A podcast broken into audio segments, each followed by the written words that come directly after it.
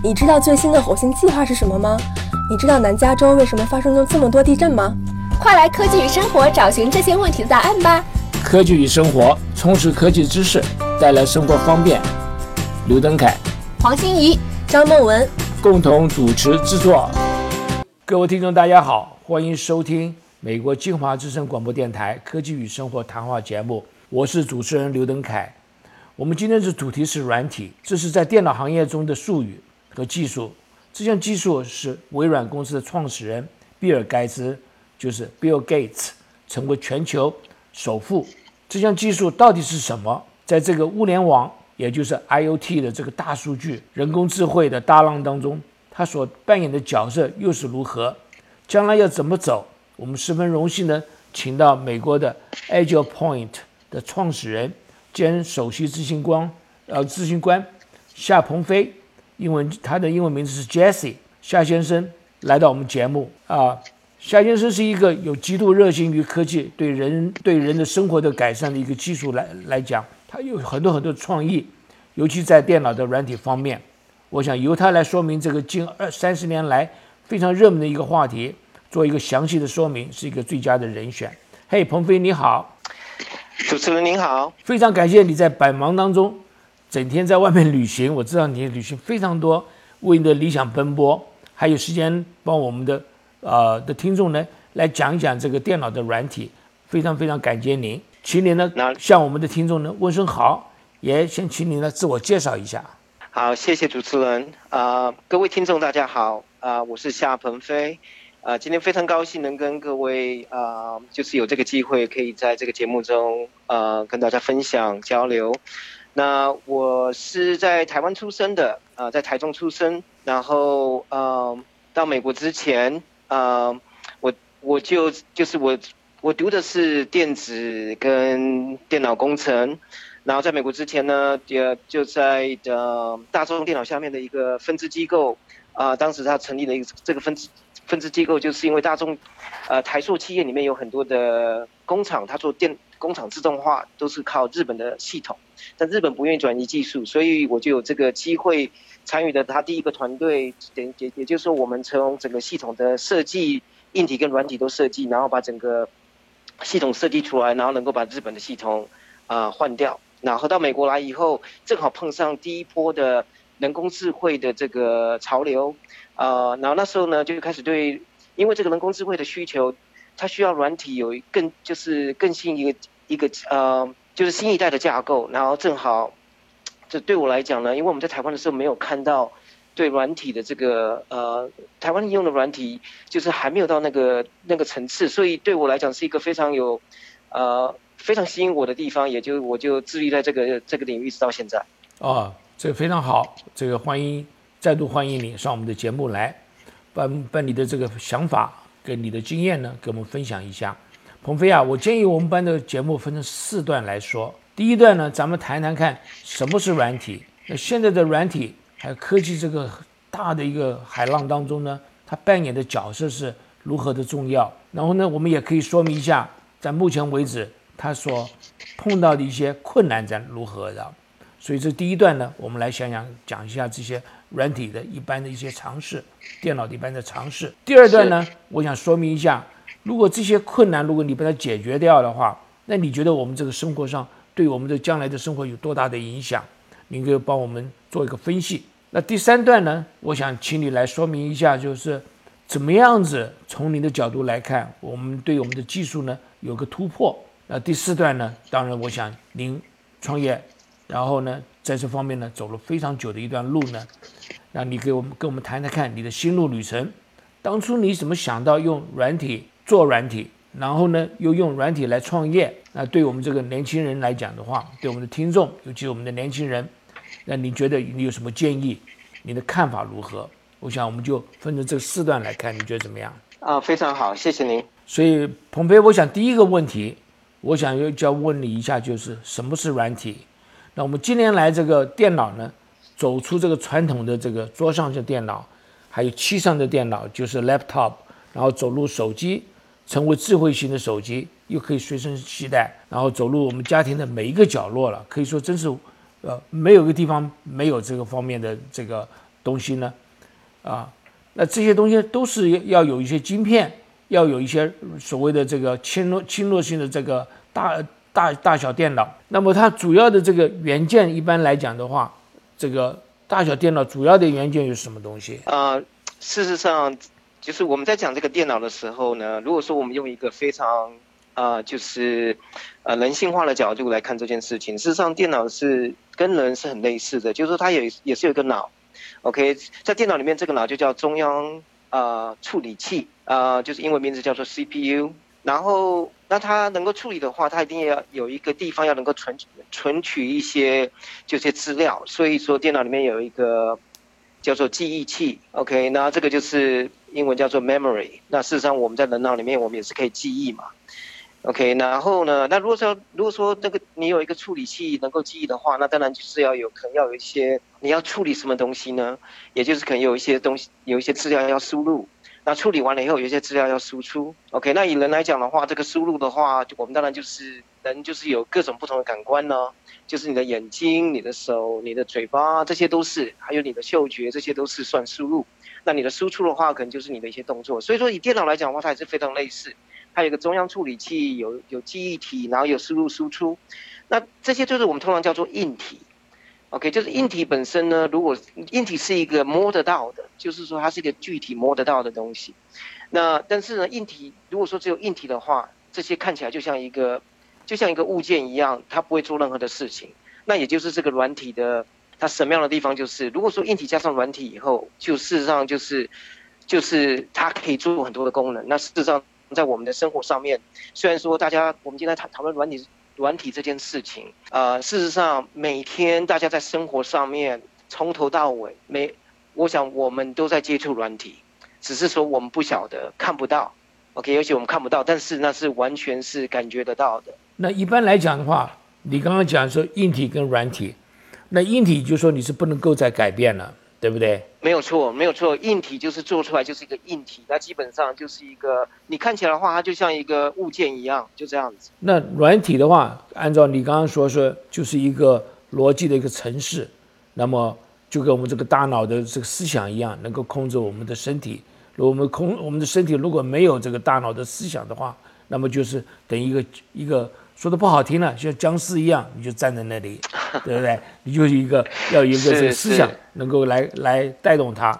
那这个软体的话，对于我们这个整个的电脑来讲，就等于是一个一个思想一样的。呃，我这样比喻，你觉得怎么样？呃，非常的好，非常的贴切。事实上没有错，就是硬体，它是你如果说我们讲硬体的话，它基本上是一个没有生命的。但是硬体加上软体，你就可以感觉到说，哎，这是一个有生命的，变成一个有生命的组合。那那这个软体是怎么怎么构成的呢？事实上，就是我们刚刚讲到说，硬体里面有一个很主要的这个电，那个最主要的大脑就是它的 CPU，就是它的中央处理器。那通常呢，我想大家对 CPU 的话，也许你应该有听过，因为大家都有买过笔记型电脑。OK，就算你现在买，你再买一个，譬如说买一个呃，就是 iPhone，那他也会告诉你说，那 iPhone 四、iPhone 四跟 iPhone 五。跟 iPhone 七，他们在比规格的时候，你会看到说它用的是什么 CPU，OK，所以说也就是说它的这个中央处理器基本上，中央处理器也有所谓的就是比较就是比较小的或者比较大的，那你比较大的，简单来讲就是说它可以跑得比较快，OK，那如果那怎么样所谓的怎么样怎么样让中央处理器能够跑呢？事实上就是每一个 CPU 在设计的时候，它都都会有设计所谓的。呃，程式语言，OK，也就是说它会有一些指令，这些指令呢能够能够告诉中央处理器怎么去做。那这些程式语言呢，就是就是要能够跟 CPU 沟通的语言。那这些程式语言基本上，如果说我们讲的比较，就是在以一个更白话的角度来讲的话，也就是说这是机器语言，OK，它不见是一个人可以看了以后就可以懂。也就是说你要去学，你要去学这一个特殊的一个机器语言，才有办法跟中央处理器。来做，就是来做沟通，OK，那这个也就是软体的来源，也就是说，你你当你写了很多这些指令以后，跟学的这些机器语言、这些程式语言，来写一些指令以后，那你可以知道，你你可以就是让中央处理器能够做你想要它做的事情那这个就会造，那中央处理器做了以后，它可能就会产生一些，不管是不管是你可以看得到的，在荧幕上看到变化，或者是说有一些结果出来，这个就是我们的软体在运作。那一般来讲啊，我们这个软体啊，你常常人家听到人家说我要写软体，然后又要听到说我要把这个软体啊错的地方要要改过来。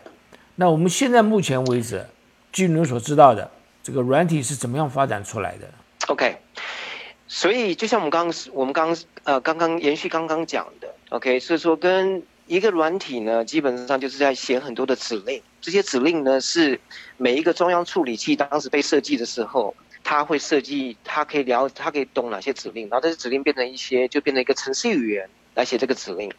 那事实上，我们刚讲说，硬体是一个没有生命的，但是加上软体以后就有生命。那事实上，这个软体呢，就就跟创造力非常的有关系。也就是说。嗯，我可以用同样的中央处理器，但是让不同的两个不同的人来写这个，就是写这个软体，他可能写出来的结果会不一样。所以说，我们今天我们从一个简单的角度来讲，在软体来讲的话，它事实上有分两种。简单来说的话呢，一种叫做系系统软体，一种叫做应用软体。系统软体像是什么呢？就像我想大家都有这个经验，说，哎，我要买一个笔记笔笔记型电脑，我可以买一个是 Apple 的，就是 Mac。或者是我买一个是 Microsoft 的微软的，就是 Windows。那事实上，这个 Mac O OS 跟 Windows 的差别就是说，它是不同的系统软体。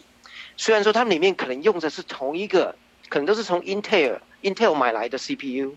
但是它的发展的时候，这两家发展出来的这个系统软体不一样。这就是一个例子。OK，它可以是同样的一个中央处理器，但是发展出来的是不同的，就有不同的感受。所以说。有些人可能是比较 prefer，就是比较喜欢 Apple 的 Mac O 那个 Mac 的 OS，那有些人比较喜欢 Windows，那这就是差异所在。OK，那另外一种就是应应用软体。那讲到应用软体的时候呢，就是说我们怎么我们有这个功能的话，我们怎么样能够把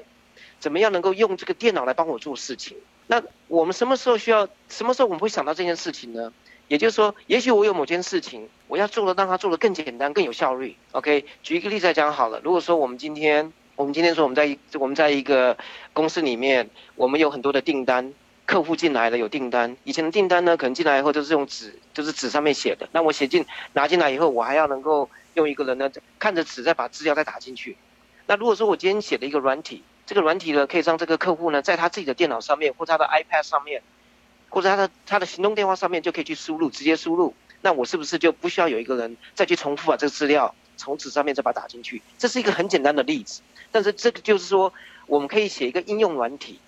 ，OK，能够让，譬如说这个应用软体就是订单的，让客户来能够输入订单，直接就能够输入订单。那有这个，那这个应用软体怎么开发出来的呢？通常就是第一个会先有一个需求，这个需求就是说，哎，我现在我希望把这个做得更简单、更有效率。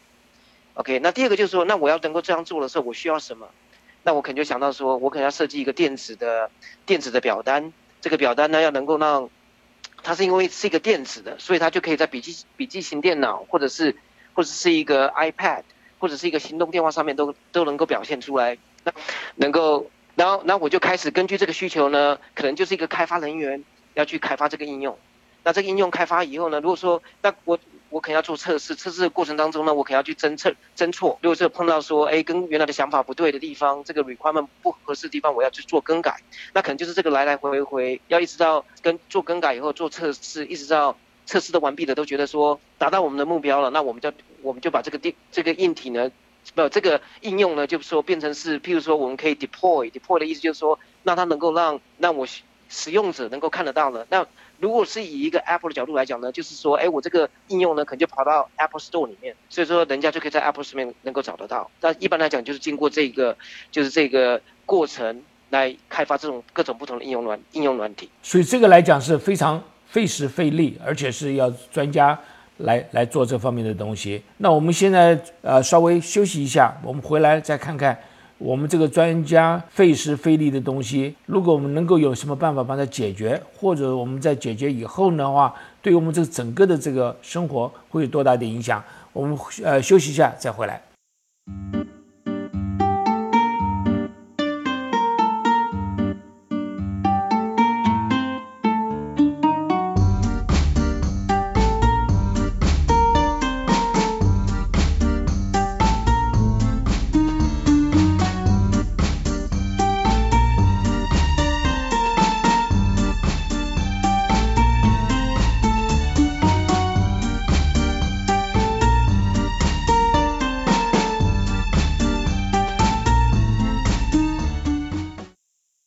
欢迎回到科技与生活谈话节目。今天的主题是电脑软体。今天的嘉宾是美国 Agile Point 公司的创始人兼首席执行官夏鹏飞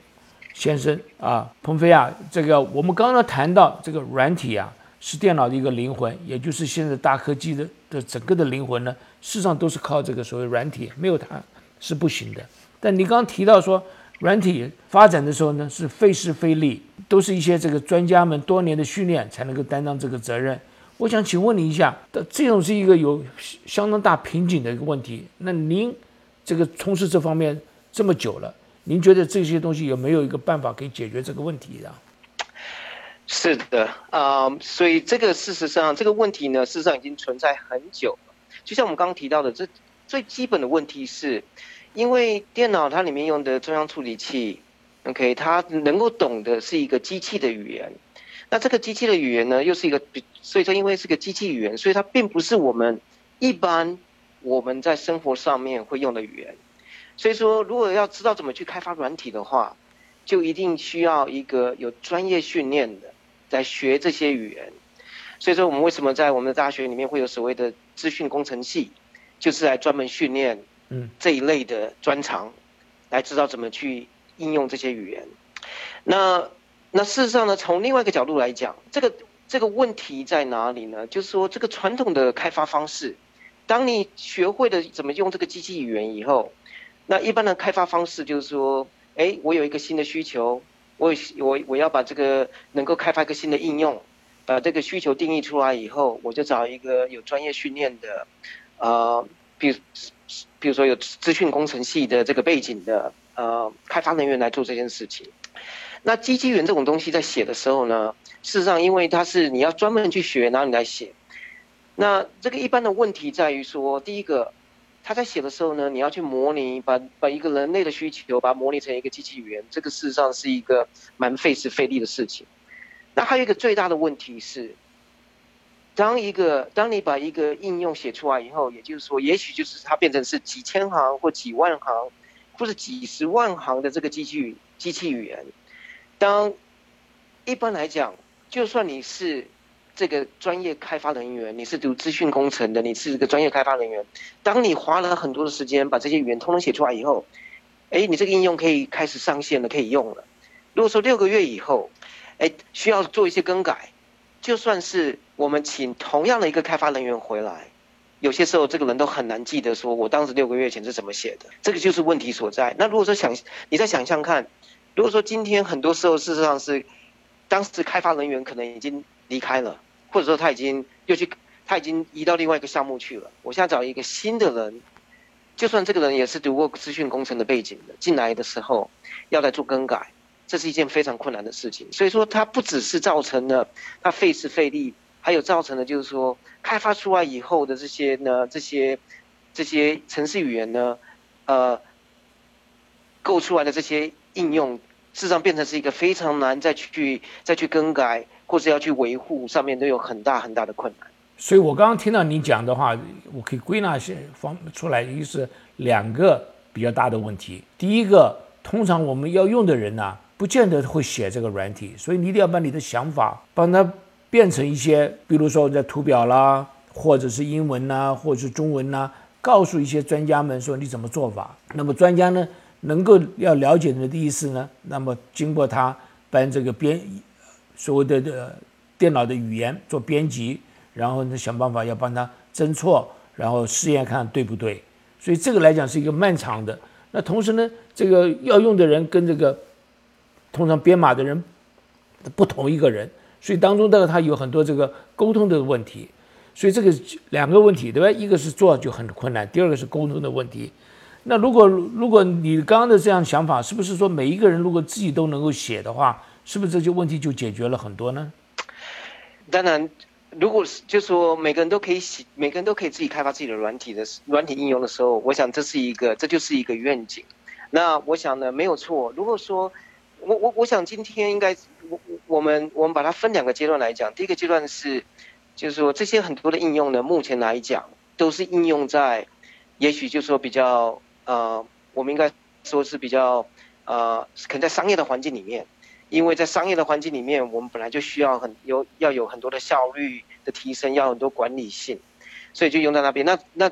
目前这个做法呢，造成商业上面的很多很多的呃很很多这些公司呢，到最后呢碰到很多的问题，也就是说，它开发了很多很多的应用，最后呢都变成是一个一个很难去维护的呃很难去维护的这些呃工作。那那加上说，他的客户呢，尤其现在的现在的很多商业呢，都是客户至上，对不对？就是也就是说，我们要尽量能够让现在客户的要求，我们 customer 要求也越来越越来越高。也就是说，我要怎么样能够很容易的一直根据这个客户的需求改变，我的应用能够跟跟着改变，这个就是一个很大的瓶颈。所以我们应该讲说，第一个，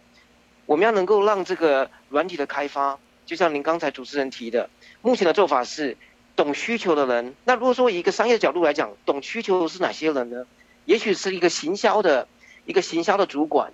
也许是这个公司里面的就是客服部的主管。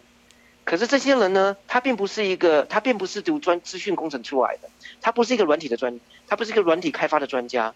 也就是说，他们就需要说，把他的想的，他说我我应该怎么样去服务我的客户，把这个。把他想的这些需求呢解释给开发人员，嗯，但是如果是在我们原来的开发方式出来的话，他我们就会发现说，为什这二十年来，在美国一个这个 IT 界有一个很一个很有名的一个说法，就叫做 business and IT divide，也就是说商业人商业人员跟开发人员之间的隔阂。OK，那也就是说他们就是基本上就说我每次给你一个需求，你要总是要好久时间才做得出来，当我需要改一个小东西的时候。也也是需要好长的时间才能够改，所以我想呢，我们要能够把这个架构能够走到下一代的话，第一个就是让我们的，让我们让我们这些，就是说也许是客服部的主管，也许是行销部门主管，他就有办法自己根据他的需求，就能够把它，它把这个应用软体就可以把它描述出来，它就可以去执行了。这个是第一步。那第二步的话，当然就是说，如果说我们能够做到这个程度的话，能够做到这个普及化，能够让一个。不一定说一定要读资讯工程的人员也能够做，那我们可能就可以让我们各每个人在生活上面也可以也可以开始应用这样子的这样子新一代的软体的架构、软体的功能，能够帮那我们就算我们一日常生活上面的一些更有效率、更有更有管理性的一些需求也能够做得到。那如果都让我们这个用的人自己来做的话，那么这个好处有哪些东西呢？这个好。OK，如果说可以让我们自己来做的话，那那第一个，我们我们就回来再讲。另外就是我再把这个话题再往回拉一点。OK，还有当然还有另外一个另外一个问题，就是说我们刚提到了，哎，我们刚讲说，如果是我是读资讯的，那你的意思是什么呢？是说你不需要我们的吗？是绝对不是这样子的。OK，就是说读资讯的人呢的的这些专家呢，并不是说并不是说我们不需要他们的。而是说，我们应该从另外一个角度来看这件事情。刚才主持人在刚刚开始时有提到，我们现在是人工智慧时代的来临，还有物联网的的时代的来临。那物联网的话，就是所谓的 IOT，对不对？那 IOT 的话，事实上我们最经常看到，就是因为 IOT，我们会，我们就，我我我们在硬体的工硬体里面，我们就开发了很多很多很多很多新的硬体，对不对？从很小的一个，比如说一个，就是一个 iPhone Watch。对不对？就是一个 Apple Watch，或者是说一个 Fitbit，OK，这种你可以戴在手上，可以侦测你的心跳，可以侦测你的血压，跟可以侦测说你一天走多少步。嗯，那是一直到，譬如说我们现在很多的 IOT 是可以可以跟人脸辨识的，或者说在家里面装了一个装了一个这种一个 IOT 的器材以后，我就可以透过我的手机，我就可以看到说家里的状况。事实上，这些所有都是硬体，但是这些硬体呢，也就是说，因为硬体的技术。的提升，让我们能够开发更多、更多、更多不同的硬体。那这硬体呢，在 IOT 就是代表很多不同的这种、这种功能的这种硬体。那这些硬体呢，都是需要有人去写软体，它的功能、它的真正的好处才能够才能够发挥出来。也就是说，从一个角度来讲，我们事实上是以美国来讲的话，美国的劳工部在以现在这个架构来看的时候，也就是说。我任何一个应用都需要有人，有有就就是某个领域的专家把需求定出来，然后我交给一个专业的一个开发人员来开发。以如果以这个传统的这个架构来看的时候，美国的劳工部预测是未来这五年，光是美国就会缺少一百万个这个专业的软体开发人才。那他也讲过，这些一百万个专业软体开发人才，以我们目前这个所有的大学系统里面，这个呃资讯工程系的这个容量是绝对不够的。也就是说，我们没有办法培育出来这么多的软体开发人才。所以说，另外一个做法就是一定要能够说，这个软体的开发怎么样让它变得更简单，或者是说从另外一个角度来看，也就是一个新的架构，可以让现在的现在读资讯工程的开发人员，能够利用一个新的架构。他利用这个新的架构呢，他可以不用自己直接去做这件事情，他可以把这个软体开发的工的工作，可以把它变得更简单，让更多人都能够做。所以说，事实上呢，这个需求呢，事实上这整个大市场的走向，就是要我们能够，我们要是没有办法把这个软体的开发变得更简单的话，我们我们就会失掉很多这些价值创创造的机会。也就是说，就算我们开发了这么多的，譬如说物联网跟物联网有关的这些硬体器材，但是它们的功能呢，它们的价值呢，都会受到很大的限制。那这种东西。到底好像听起来很玄啊！比如说，我不是学软体的人，我也不懂这个电脑什么东西。你说我就能够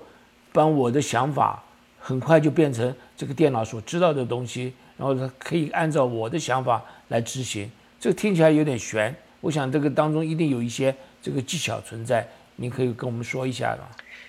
是，我们在等在我们在下一个就我们等到下一个阶段的时候，我们会稍微就讲的比较。比较细节一点，但是基本上，我想呢，我们要任何任何一件事情变简单。那我们刚提过的很多的应用软体，OK，很多我们刚提到有系统软体跟应用软体。我想你在谈到系统软体的时候，这个是一定要读资讯工程的人来做，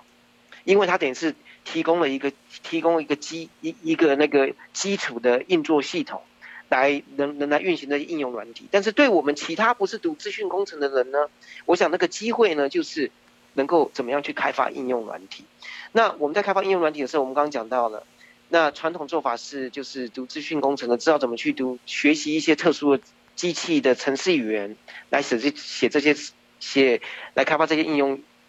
软体的应用。那如果说我们要把它变简单的话，也就是我想第一个就是说，我们怎么样